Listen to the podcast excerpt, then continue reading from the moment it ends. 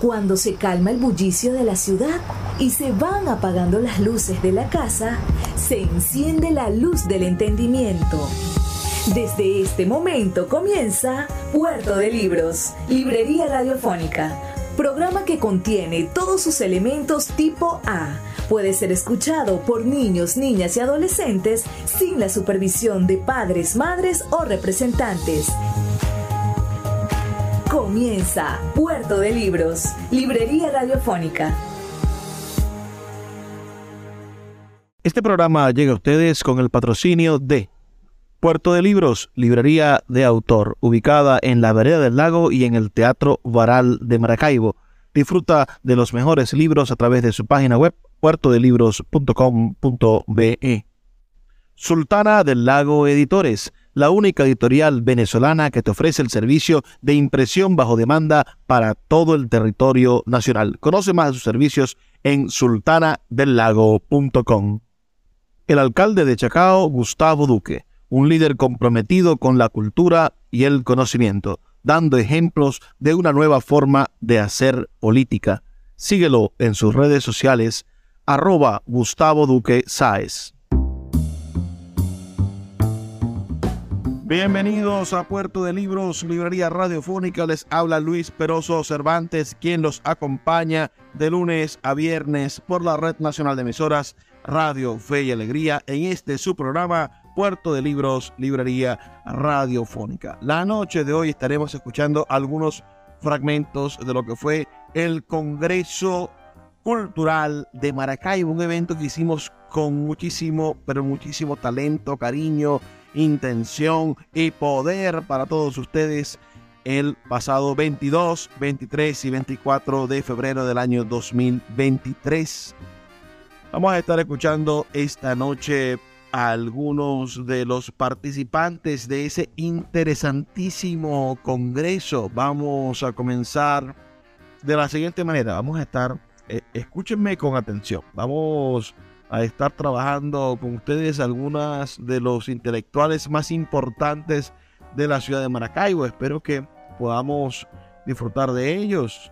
Vamos a escuchar primero que todo un fragmento en la voz de nuestro queridísimo Carlos Aguirre Fulcado, uno de los titiriteros más importantes de la ciudad de Maracaibo. Luego escucharemos nada más y nada menos que a Jesús Ángel Semprún Parra, el director del acervo histórico del Estado Zulia. Espero que estas dos intervenciones sean nutritivas para su cultura y espero que el día de mañana podamos seguir trabajando intensamente en esta experiencia. Les recuerdo entonces, estamos escuchando primero a Carlos Aguirre Fulcado, a quien vamos a comenzar de una vez, sin perder tiempo a escuchar sus comentarios al 0424-672-3597. Comenzamos con esta jornada vespertina del Congreso Cultural de Maracaibo con un hombre que en sí mismo es una leyenda. El trabajo que ha hecho Carlos Aguirre por el mundo de los títeres en el Zulia es asombroso y solamente comparado con el de los iniciadores con el de los que vinieron a fundar el mundo del títer en la ciudad. Carlos Aguirre, y yo siempre lo digo, es fundador del Chimpete Chámpata y él me corrige, me dice, soy actor, fundador. Pero fue el director del Chimpete Chámpata que hizo que la universidad brillara con el Chimpete Chámpata, que construyó cada piedra de su sede y que convirtió ese lugar en un, en un espacio mágico para los niños y para los títeres, que también se sentían alegres de estar allí. Pero no solamente se ha dedicado Carlos a eso, sino que se ha preparado formalmente, académicamente, ha desarrollado sus estudios universitarios y de maestría en torno al mundo del títere y ha construido una filosofía del títere que, que es hoy patrimonio cultural de, de nuestra ciudad y yo creo que su testimonio en esta en este congreso en la búsqueda de ideas y propuestas para la construcción de consensos que nos permitan redactar una propuesta de, de ordenanza cultural para el municipio desde la sociedad civil creo que la contribución de Carlos Aguirre Fulcado es fundamental. Así que agradecemos mucho Carlos por darnos la posibilidad de escucharlo y a ustedes por estar aquí con nosotros para disfrutar de las ideas del maestro.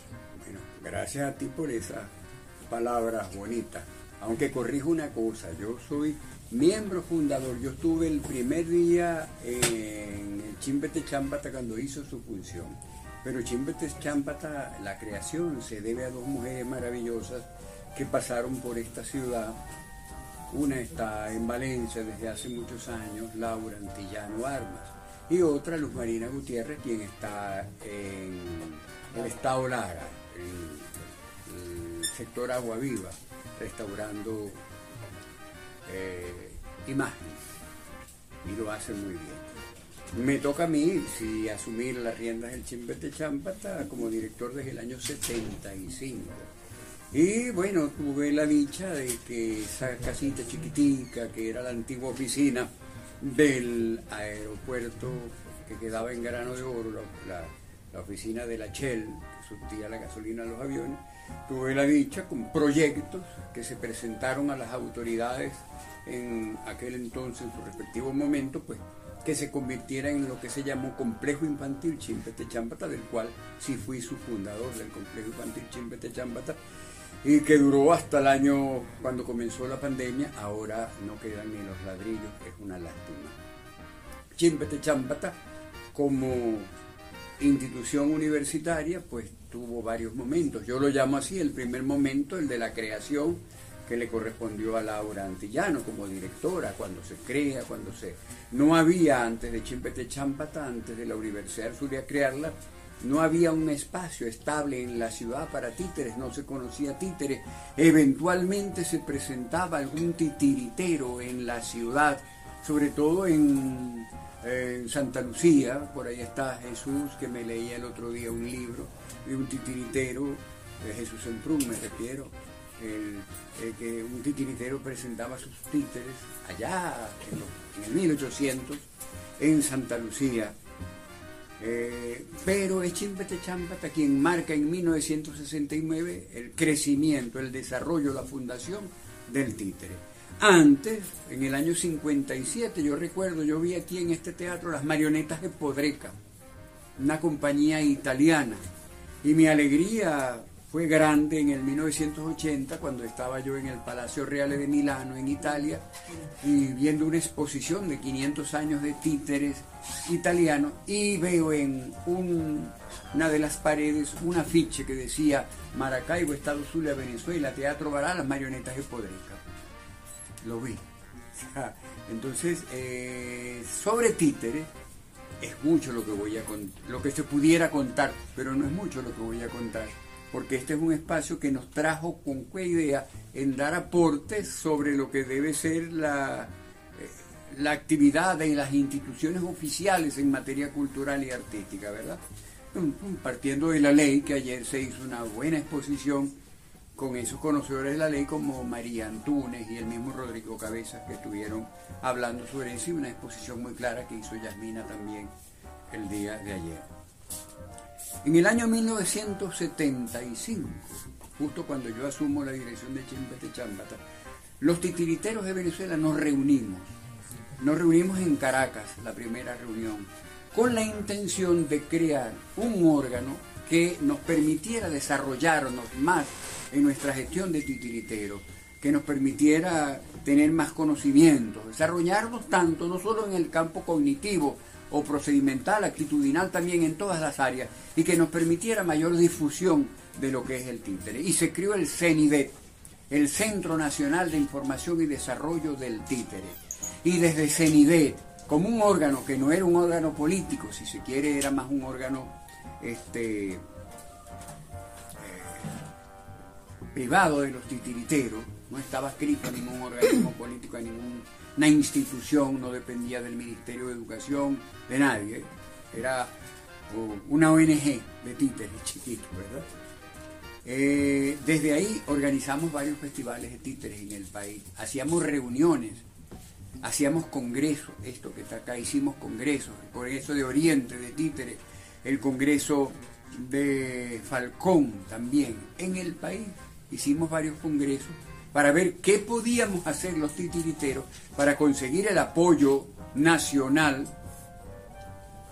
las partidas presupuestarias que nos ayudaran en el desarrollo de los proyectos que queríamos. Diez años después deja de existir CENIDET y se creó la FENATI, la Federación Nacional de Teatro de Títeres de Venezuela. FENATI. Al mismo tiempo, desde la FENATI, se crearon órganos similares en cada entidad regional. Acá en el Zulia se creó la ASUTI, Asociación Zuliana de Titiriteros. Y desde ASUTI logramos hacer los titiriteros que teníamos vida para ese momento, logramos hacer algunos eventos de títeres, en los cuales hubo la presencia de instituciones como la Secretaría de Cultura, era la que en el momento colaboró con eso. Posteriormente se hace también una actividad acá, el primero y la segunda muestra de títeres se hacen acá en Maracaibo, organizada por un titiritero, ya falleció Nelson García, el de las marionetas, el creador de Caraciolo, si se acuerdan, y esa actividad fue patrocinada por la Secretaría de Cultura del Estado Zulia. O sea, sí ha habido un aporte del órgano instrumento oficial, en este caso la Secretaría de Cultura del Estado Zulia, a favor del desarrollo del títere.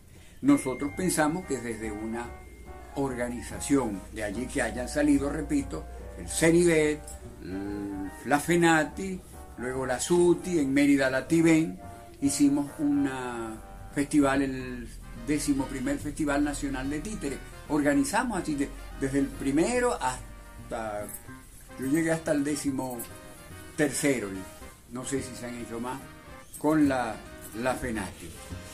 Fue en el año 83, pero en el 83 es cuando yo decidí no ir más a festivales de títeres, dije no voy más hasta, no haya, hasta que no haya un espacio digno en Maracaibo, hasta que en la Universidad del Zulia no haya un espacio digno para la actividad de títeres. Y es cuando me pongo a trabajar duro. Ah, al mismo tiempo en Chimpete Champata, esa población de niños que lo, mm, lo sostuvo un tiempo.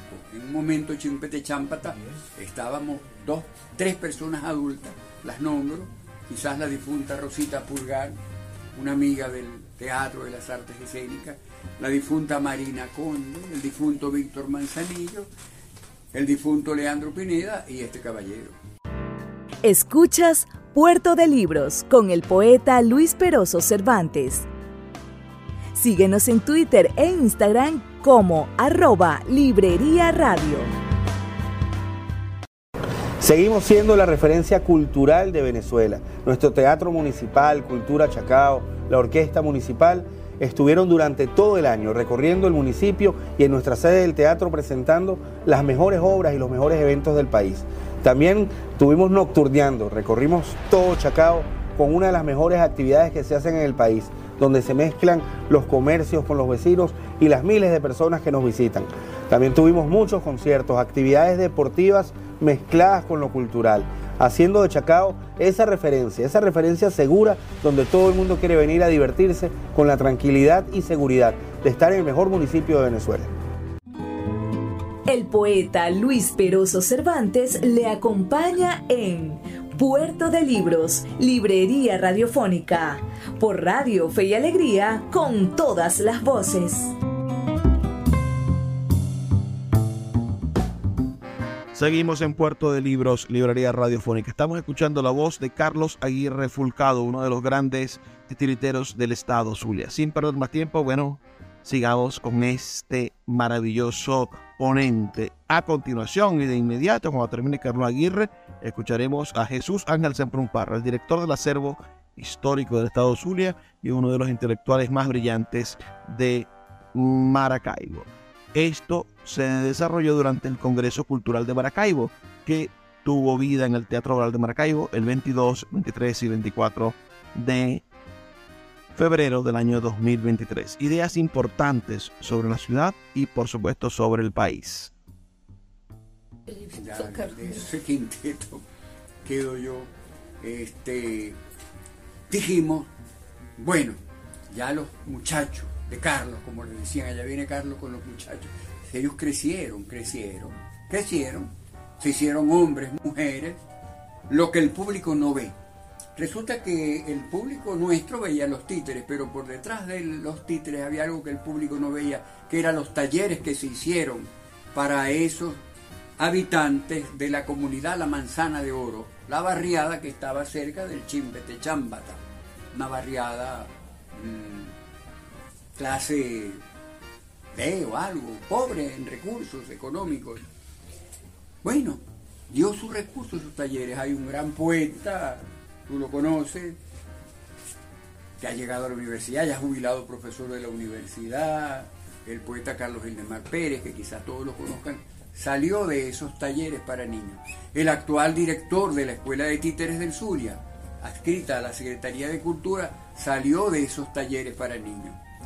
El, ya el director jubilado del Departamento de Publicación, ¿cómo se llama últimamente el, donde tú trabajaste?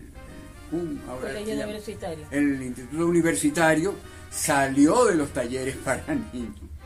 O sea, el Chimbete produjo una masa humana que ocupó grandes cargos en los ámbitos culturales, gerenciales de esta ciudad y han ocupado, desarrollando programas valiosos. Salió la casa aquí cerca, al lado de la iglesia Santa Bárbara, existe la casa de los muñecos de arepa y cacao. Arepa y cacao lo fundé yo en el año 1976 para que con los recursos que la universidad no, cobraba fiestas, no hacía funciones privadas, pero los estudiantes que integraban necesitaban un pasaje para trasladarse. Entonces yo fundé Arepa y Cacao para que alguna función que solicitaban ellos la realizaban y de ahí tenían el bono para trasladarse, ir o venir del Chimpete Chambata a sus casas. Ahí está y se consiguió arepa acá, bueno, la gente que quedó después, Richard Uzcategui y José Alburgues, ellos compraron el terreno al centro Rafael Urdaneta. Y Rodrigo Cabezas, que, estuvo ayer conversando acá, que era diputado del Congreso, cuando eso era el Congreso Nacional, consiguió el aporte para hacer la casa y ahí surgió la casa de ese aporte en su, mayoría, pues. Otros aportes hubo, pero se pudo levantar la casa con el aporte que como diputado ofreció un órgano como fue el Congreso de la República. ¿Qué es la debilidad que yo veo en los momentos actuales cuando solicitamos las cosas y no se dan? Porque existe como, no existen las instituciones las instituciones que nosotros formemos, inclusive las, han salido agrupaciones que no están ni registradas jurídicamente. En un momento, cuando existía el CONAC, cualquiera creaba un grupo y lo registraba. Preguntémosle a Marucha, María Antunes, que ella era la abogada para registrar cualquier grupo. Porque el CONAC, entre los requisitos que pedía para asignarle eh, el aporte a uno de sus proyectos, era que tuviera vida jurídica. Pero ahora no. Existen grupos que no tienen vida jurídica. Y yo creo que es a través de las instituciones que, se puede lograr que organismos como una alcaldía del, de Maracaibo, como una Secretaría de Cultura del Estado Zulia y otras, otras empresas puedan solicitar proyectos. Yo recuerdo cuando estuve en España, me causó gran alegría los titiriteros de Madrid ellos tenían un aporte permanente de la alcaldía, que ellos no le llamaban alcaldía, la municipalidad, el ayuntamiento. Ellos le decían así en ese momento, el ayuntamiento de Madrid le otorgaba, pero no a, no a no a Garabato, no a Arepa, a la Asociación de Titiriteros de Madrid. Y la Asociación de Titiriteros de Madrid estaba integrada por todos los titiriteros, compañías de titiriteros de Madrid. Y la asociación era la que daba el presupuesto según los estudios que se hicieran. Pero el ayuntamiento le bajaba, era la Asociación de Titiriteros de Madrid. A nosotros nos faltaría algo así. Y esa es una de las propuestas que yo hago acá. que nosotros podamos crear una institución. ¿Qué nombre le daremos? Hay muchas posibilidades. Aquí se ha hablado de, de movimientos, talleres, todo. Lástima que se fue la luz porque traía en el teléfono eso escrito que iba a decir. Entonces podemos crear eh, el movimiento cultural y artístico de la región zuliana. Porque ya es una generalidad. Nosotros, aquí hablo como titiritero, pero este encuentro no es de titiritero. Este encuentro es de quienes hacemos vida artística y cultural en la región. Le decía yo ahora en la mañana al profesor Carlos de Economía, que está por allá, no me acuerdo su apellido, le conocí, le conocí ayer Carlos López, que a mí me llama poderosamente la atención que ya aquí no, no vemos tanto dulce de capo, tanto que me gustaba. Y los huevos chimbos casi no los estamos viendo. Y las arepitas de coco ya no las vemos y eran platos maracuchos de nuestra cultura maracucha, de la comida que hacíamos y se están desapareciendo. Por eso es que se morían a los 50 y a los Ya, mina, pero puede ser, pero igual ahora te mata más un pepito, la gente prefiere comerse un, pepito, un chorifrito de eso que una arepita en coco, por ejemplo. Tampoco. Entonces no hay que ir a los extremos. Pero bueno, eso es un, para citar únicamente, hay cosas que se nos están perdiendo que son cosas que nos identifican en el aspecto cultural.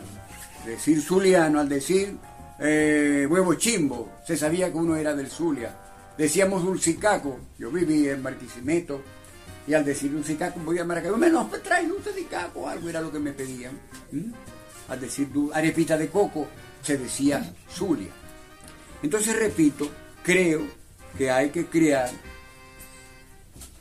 creo hay que crear eh, asociaciones que puedan mm, mantener este movimiento nuestro, cultural, artístico, ¿verdad? ¿Cómo le llamaremos? Eso se buscaría después, se vería después. Voy a citar ahora, le dije al profesor Carlos López voy a comenzar con esta cita cuando hablábamos antes de entrar, pero se me olvidó comenzar, pero de un gran poeta, dramaturgo y titiritero, Federico García Lorca, dijo, estamos en una época en la cual errores, maldades y sentimientos turbios llegan a lo más hondo de los hogares.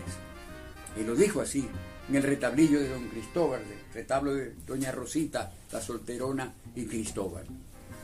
Y es verdad, ahorita Levi venía con el cuento que le llamaron, le alaron las orejas por participar acá, ¿verdad? Estamos en una época en la cual errores, maldades y sentimientos turbios, sentimientos turbios, ha habido ahora mucha, políticamente, una confusión tan grande que entonces nos distancia del hecho cultural y político. Este hombre que está acá, ahorita es víctima, está atacado por uno de los entes culturales de la ciudad. Y no debe ser así, pues porque se minimiza el trabajo artístico. Ponte que lo ataquen a él, pero cuánto sufriría el movimiento poético de Maracaibo con un proyecto excelente que tiene ahorita la editorial La Sultana del Lago si se acaba ese proyecto. ¿Verdad? Se va. Ahí, ahí cabe García Lorca. Estamos en una época en la cual errores, maldades y sentimientos turbios llegan a los más hondos del hogar. Claro, ahí viene el titiritero García Lorca. El títere sabe de estas cosas y Él da el clima de su gracia y de su inocencia. Como nosotros los titiriteros dimos en el 75 el clima de la gracia del títere, reunirnos en un organismo que llamamos CENIVET, como dije anteriormente, o posteriormente en la Federación Nacional de Titiriteros, la FENATI, como también señalé hace poco. Creamos organismos, que es lo que hay que crear desde acá. Porque aún independientemente, pues si tiene un buen eh, representante, un buen productor que se mete y viene y agarra y puede lograr recursos, pudiera lograr algo, pero ya una institución que va ante una institución tiene vía legal, es mejor. Esa fue mi propuesta.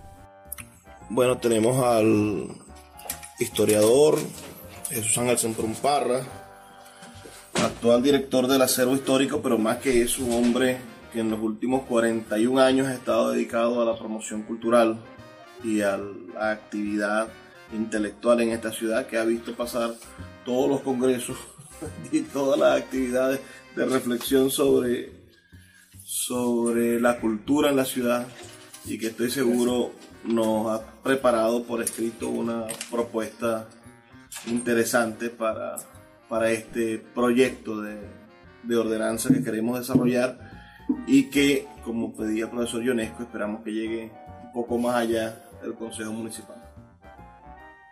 Gracias Luis. Y gracias por la invitación a este evento. Yo traje una ponencia porque estoy pensando en el formato del Congreso, que es una metodología, implica una metodología en la presentación de ponencias e intervenciones. Al final los congresos tienen las llamadas plenarias y en las plenarias este, eh, aparecen las conclusiones de cada una de las propuestas que nosotros presentemos. Eh, yo, como bien lo dijiste, durante 40 años, un poquito más, he participado en muchos eventos de este tipo, de reflexión sobre la cultura y sobre las políticas culturales. Y, nunca se ha llegado a nada, no ha servido para nada. Lo único que ha servido es, como dijo Alexis Blanco, para reunirnos y, hablar de, de nuestro propio trabajo. Puerto de Libros, Librería Radiofónica, tu canal diario para encontrar nuevos libros. Con el poeta Luis Peroso Cervantes. Síguenos en arroba Librería Radio. El poeta Luis Peroso Cervantes le acompaña en Puerto de Libros, Librería Radiofónica, por Radio Fe y Alegría, con todas las voces. Seguimos en Puerto de Libros, Librería Radiofónica. Estamos escuchando nada más y nada menos que al historiador Jesús Ángel Semprún Parra con sus propuestas sobre la cultura para la ciudad de Maracaibo, pero que pueden aplicarse casi que a cualquier ciudad de Venezuela. Espero que sea de su agrado este documento radiofónico que llevamos a sus hogares. Sigamos escuchando al doctor Jesús Ángel Semprún Parra. Del trabajo de, de creación y del trabajo de difusión de nuestro propio trabajo. ¿no? Pero bueno, eso ha traído también un enriquecimiento espiritual y humano, y de eso estamos llenos, afortunadamente. Y nadie nos puede meter coba, como dicen. Yo voy a comenzar, yo hice un escrito que tiene que ver con todo eso que hemos vivido, y al final hago unas propuestas bien concretas que ojalá se tomen en cuenta algunas de ellas. Algunas parecerán irrealizables, pero eh, siempre hay que pensar en grande, sobre todo para una ciudad como esta y para unos habitantes tan particulares como tiene esta ciudad. Que ya desde, desde el viajero de Pons decía que éramos amantes de las letras y del latín. La explicación, ahí está la explicación de todos estos nombres como Rutilio, Euclides, este. Este, ahí está esa explicación desde el Colegio Nacional desde 1837. Eh, bueno, sin más preámbulos, comienzo con este texto que nos va a permitir, ojalá genere algún tipo de reflexión o discusión sana, ¿no? En la mayoría de los estados del país y mucho más en los municipios, se desconoce la política cultural del gobierno venezolano. No se sabe qué recursos ni qué programas existen. Al menos en las décadas de 1970 y 1980 conocíamos de sus programas dirigidos a la provincia a través del CONAP y la Secretaría de Cultura, los cuales se activaban a través de convenios. Y esto lo digo porque yo fui fundador del Departamento de Literatura de la Secretaría de Cultura en 1990 y me tocó ir a Caracas. Ya el convenio, por supuesto, lo había firmado el titular, que es el secretario de Cultura, con el presidente del CONAC. Y me tocaba ir a buscar los programas que eran nada menos y nada más que este, ellos, eh, si se trataba de traer artistas, escritores, talleres, ellos pagaban el, al instructor y nosotros nos encargábamos acá de la difusión, de la prensa, de buscar el local, de, atender al instructor, etc. Eso nos pareció muy bien porque trajo muy buenos frutos. Y los talleres no solamente fueron eh, eh, para formar a los jóvenes en la escritura eh, dentro de los géneros tradicionales de la literatura como es el ensayo, la narrativa, la poesía, sino que fue, fue mucho más allá. Abordamos la crítica también, ¿no? En sus diversas, mm, en sus diversas técnicas, ya conocidas a nivel académico. Y sobre todo nosotros fuimos pioneros en, la, en un taller de traducción literaria, que lo dictó Moreno Villamediana en aquel tiempo, un gran escritor, poeta premiado, consagrado, él es sobrino de otro, de un miembro de Apocalipsis llamado Néstor Leal.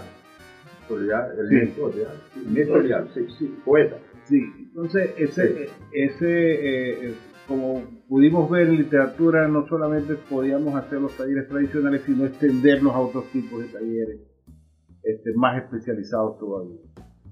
Y bueno, pudimos este, eh, em, de alguna manera contar con los fondos nacionales destinados para cultura. Eso fue una experiencia concreta que yo la viví y la puse en ejecución, porque me tocaba. Eh, también eh, tuve más adelante otro tipo de experiencia ya, pero con otras instituciones. Sabíamos también desde esa época que los planes de la nación formulados por el Ejecutivo Nacional y enmarcados dentro de la ley respectiva, es decir, de, de planificación, eran enunciados con perfección metodológica o con perfección, sí, pero muchas veces sin traducción a la realidad. Eh, aquellos planes eran perfectos, pero no sabían cómo aplicarlos concretamente en, en, asuntos mm, culturales. Aunque hubo programas en materia cultural desarrollados con éxito, pero muy sectorialmente. Bueno, todos saben eh, eh, de los programas de, del gobierno de 1973, estoy hablando de las becas, de, la creación de una biblioteca eh, Ayacucho, este, etcétera, ¿no? Otro mundo. Que, en realidad nos trajo muchas satisfacciones, nos trajo muchas satisfacciones. Y conocer escritores venezolanos de, alta talla, ¿no? Em, eh, en este sentido, eh, tuve una experiencia como secretario general de la Asociación de Escritores del Zulia. También este, hicimos convenios con el CONAC. Ustedes recuerdan que presentamos un proyecto y el proyecto de la Asociación de Escritores fue un proyecto de publicaciones que fue financiado, no era mucho dinero, pero pudimos publicar algunos, algunos libros que si nos hubieran dado más dinero, eh, por supuesto que hubiera publicado más todavía y hubiéramos hecho más cosas. Y, desde, y, sobre todo desde la, el, el doctor Guillermo Hernández y yo creamos la Fundación Centro de Investigadores Agustín Villares Carlos en 1991, que también tuvimos convenios con el CONAC, con, los cuales compramos materiales para poder gestar el famoso Diccionario General de Fútbol que ustedes conocen. Eso fue con financiamiento del CONAC. El CONAC. Sí, y, y, luego la publicación, una empresa privada, una institución bancaria como el BOD, el Banco Occidental de Recuerdo, que ya no existe, este, financió su publicación.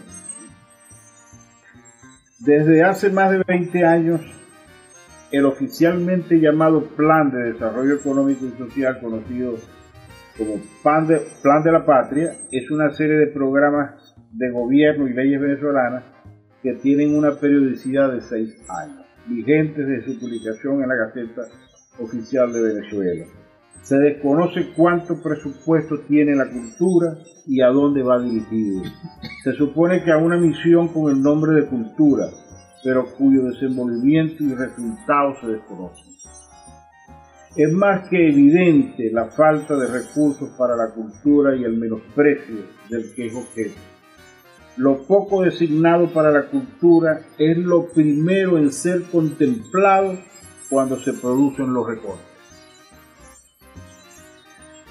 Tengo entendido que a la fecha algunos municipios en el Zulia carecen de una dirección de cultura y probablemente no tengan considera- considerada su creación. Esto último, de ser así, indudablemente que tendrá consecuencias negativas para la comunidad, porque la estamos dejando sin opciones para actuar culturalmente. Así es. Los gobiernos locales, nos referimos a las alcaldías, deben manejar recursos y proyectos culturales además de permitir a las comunidades su participación. El gobierno local deberá formar gestores culturales, quienes serán los responsables de cultura de los municipios para concebir y desarrollar proyectos. Los municipios deberán estar preparados a través de sus representantes para presentarse ante las instancias correctas, sea la Asamblea Nacional, el Ministerio del Poder Popular para la Cultura o incluso ante organizaciones no gubernamentales nacionales y extranjeras. La legislación cultural. La legislación cultural venezolana se encontraba dispersa en numerosas leyes, decretos, ordenanzas, resoluciones e instructivos producidos por diferentes organismos de Venezuela. La ley de cultura que existía era la ley del CONAC, hasta que se aprobó la ley orgánica de cultura en 2014. Se discutieron tres proyectos con aportes importantísimos. Finalmente se sancionó uno distinto en ese año que no se sabe de dónde salió. La nueva constitución de la República Bolivariana de Venezuela de 1999 consagra los principios que protegen la actividad cultural y en el capítulo 6 los artículos 98, 99 y 100 están referidos a nuestros derechos culturales. No lo voy a leer porque ustedes lo conocen bien, pero son hermosísimos en su redacción y en sus objetivos. Pero son, son artículos, son artículos, como decimos nosotros los abogados, son disposiciones programáticas. Es decir, son disposiciones que posteriormente este, se desarrollarían en leyes orgánicas. Desde luego que ya tenemos la ley orgánica de cultura y está la ley de protección y defensa del patrimonio nacional, que se derivan de esas disposiciones constitucionales. Eh, como puede observarse, se, se cuenta con un marco jurídico favorable de leyes culturales nacionales que dejan ver una afluencia de la oferta cultural en la zona del centro del país llegándose a apreciar que la cultura en Caracas vive en una burbuja. Son capaces de incorporar las variables que les permiten medir la oferta, la demanda y la infraestructura cultural, que sí la tienen. Se habla de festivales de poesía, de las artes, conciertos, ferias del libro, concursos literarios, de música, y eventos de todo tipo en el país, constituyéndose en una minoría de los cuales reciben recursos nacionales. Algunos han sido extendidos a los estados del país, como el exitoso programa llamado Sistema Nacional de Orquesta, que es una iniciativa privada. Privada porque es de un individuo. No así ha sucedido con la ley de cultura del Estados Unidos. Esta es otra historia, porque siempre del, lo del, llamado sector cultura hemos anhelado una cultura, una, una ley de, de cultura del Estados Unidos. Cuando eh, se sancionó la, Constitución Nacional del 99, por supuesto tenían que haber cambios y cada una de las entidades federales, las asambleas legislativas tendrían que convertirse en consejos legislativos. Pero había un elemento de transición que eran las comisiones legislativas que permitieron pues evolucionar los consejos y se propuso curiosamente, porque ellos gozaban de presupuesto y de presentar el primer proyecto sin precedentes de una, de una ley regional de cultura. Escuchas Puerto de Libros con el poeta Luis Peroso Cervantes. Síguenos en Twitter e Instagram como arroba Librería Radio. El poeta Luis Peroso Cervantes le acompaña en Puerto de Libros, Librería Radiofónica, por Radio Fe y Alegría, con todas las voces.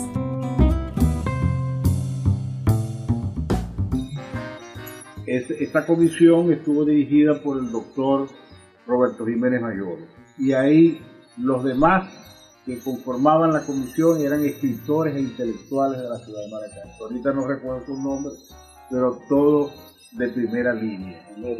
Ajá, de primera línea. Entonces, esta ley fue presentada, el proyecto, por el doctor Américo Eran dos hojitas, Pero luego decidieron, la misma comisión, no, vamos a reunirnos con el sector cultural para discutir esta ley. Y esta ley fue enriquecida y creció. Es más, nosotros lo de la Fundación Agustín de Carlos Luis Guillermo Hernández y yo aportamos al articulado de esa ley. Después eh, se le tuvo miedo, porque lo que, lo que el presupuesto que solicitaba era inmenso para, para los que están en, el gobierno, pero muy justo para los que estamos en el sector. De tal manera que ellos lo vieron de manera monstruosa y eso no se aplicó nunca, esa ley no se aplicó, fue un fracaso. Después, este, entusiasmada la misma gente del sector, se pusieron a hacer reformas a la ley para ver si la ponían en, ejecución. Se hicieron dos reformas parciales, la última fue la del 2015, 16, no recuerdo, pero este, tampoco se lamentablemente. Y bueno, y ahora que Luis Pedroso quiere que le propongamos una ordenanza cultural al municipio. Ojalá tenga éxito en eso, pero es una idea realmente original y que felicitamos todos. Pertinente. Claro. Ahora aquí, continuamos. ¿Qué hacer? La pregunta. Contar con funcionarios municipales que sepan redactar proyectos, que conozcan la realidad del sector en el municipio y que de alguna manera cumplan con los lineamientos de los programas de la entidad federal. Es importante conocer los programas culturales que existen a nivel nacional, participar en ellos para que las convocatorias no se queden vacías. También es necesario que las propuestas locales o municipales estén en consonancia con las políticas nacionales. Porque si presentamos un proyecto para crear una orquesta juvenil, o un ensamble musical y los programas del gobierno regional no lo prevé, entonces me queda como alternativa el gobierno nacional. La figura del promotor o gestor cultural también es fundamental, ya que se constituye en un enlace idóneo entre los municipios y el gobierno regional. Una de sus funciones principales pudiera ser la consecución de recursos el promotor debe estar formado y tener la imaginación suficiente para lograr esos recursos. Su preparación le permitirá desarrollar planes, programas y proyectos de alta demanda y calidad, tales como las salas para proyectar cine cultural y venezolano de calidad, festivales artísticos y otros, en respuesta a celebraciones extranjeras como el Halloween, por ejemplo. En un estado-región, como el nuestro, multiétnico y pluricultural, existen muchas expresiones culturales propias que pudieran explotarse en el mejor sentido del término. En cuanto a esto último, hay que organizar a lo largo del año diferentes cursos, talleres para capacitar a gestores y funcionarios culturales municipales. En esas regiones, perdón, en esas reuniones se les explica a los participantes cómo y cuáles puertas tocar, por ejemplo, si pretenden organizar un festival cultural en sus localidades. En el pasado fue un buen intento a nivel nacional la creación y funcionamiento del Centro Latinoamericano y del Caribe para el Desarrollo Cultural, CLASDEC, fundado en 1975 en el marco del primer curso interamericano de administradores culturales como primera experiencia de formación a, a los agentes y profesionales del sector cultural creativo que se realizaba en América Latina y el Caribe con la cooperación financiera de la Organización de Estados Americanos OEA y la Organización de las Naciones Unidas para la Educación, la Ciencia y la Cultura UNESCO. Yo me formé aquí, en el Plandés, como agente cultural. También fue un intento de creación, la, fue un intento la creación de la Escuela de Planificadores y Administradores Culturales de la Secretaría de Cultura del Estado Zulia en los años 90. Sería interesante reintentar a nivel municipal esta experiencia fallida o trunca pero esta vez con mayor apoyo y estrategias diferentes.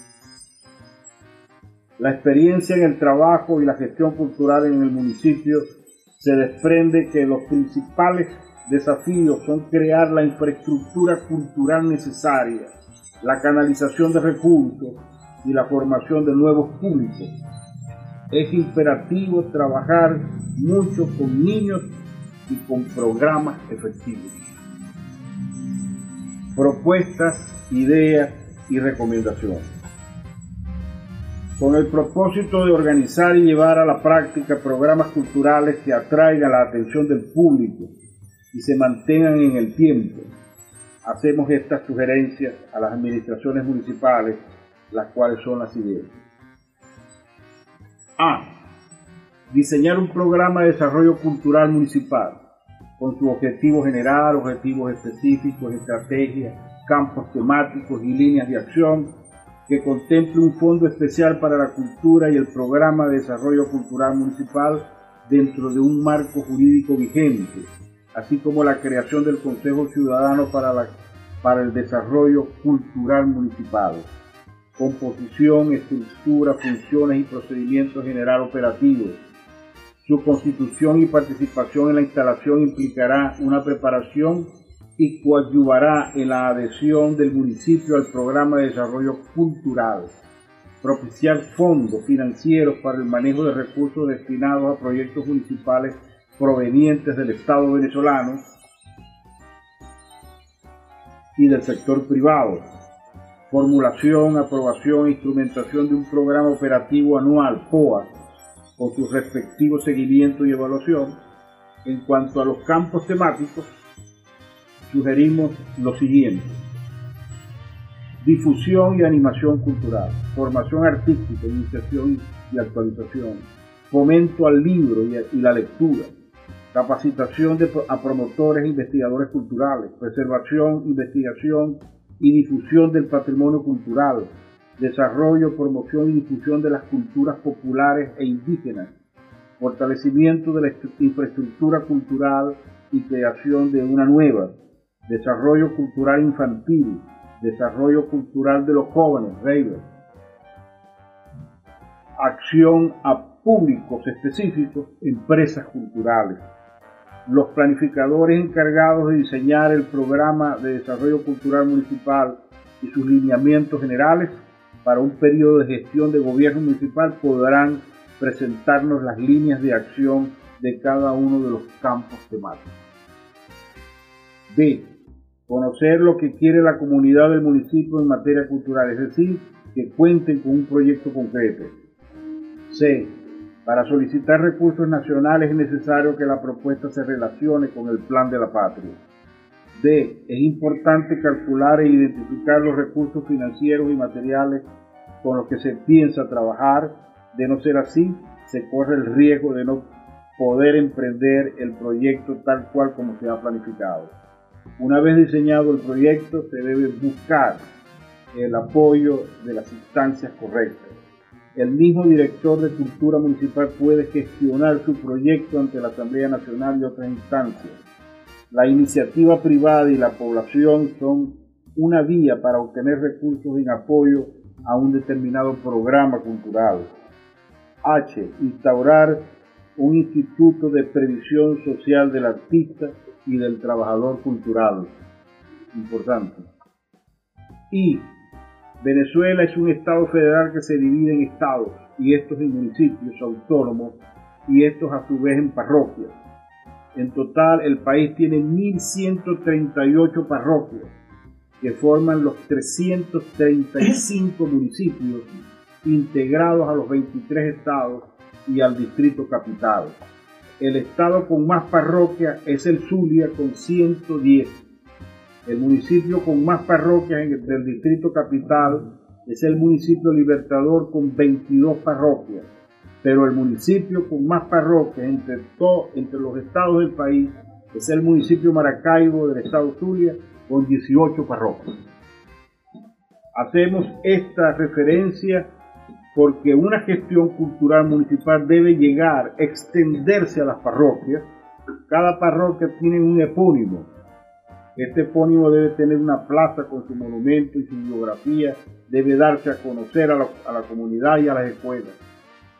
En cada parroquia debe haber un representante del Consejo Ciudadano para el Desarrollo Cultural Municipal que proponemos.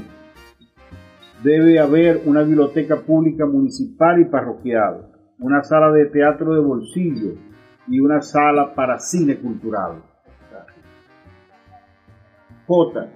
Convertir la Plaza de Toros de Maracaibo en un gran domo cubierto o techado con aire acondicionado para grandes eventos culturales municipales y que se convierta en un proyecto verdaderamente sustentable para el municipio con las siguientes características. Produce valor por sí mismo a largo plazo genera puestos de trabajo estables, potencia el número de inversiones, fomenta las habilidades de las comunidades, promueve un desarrollo sólido de las comunidades, respeta los derechos del medio ambiente, busca y ejecuta soluciones en problemas ambientales de la localidad.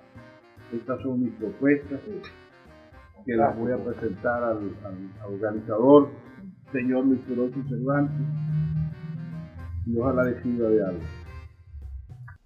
Así llegamos al final de este programa. Son nada más y nada menos que 460 programas trabajando con ustedes. Les habló Luis Peroso Cervantes, quien nos acompaña de lunes a viernes por la Red Nacional de Emisoras Radio Fe y Alegría.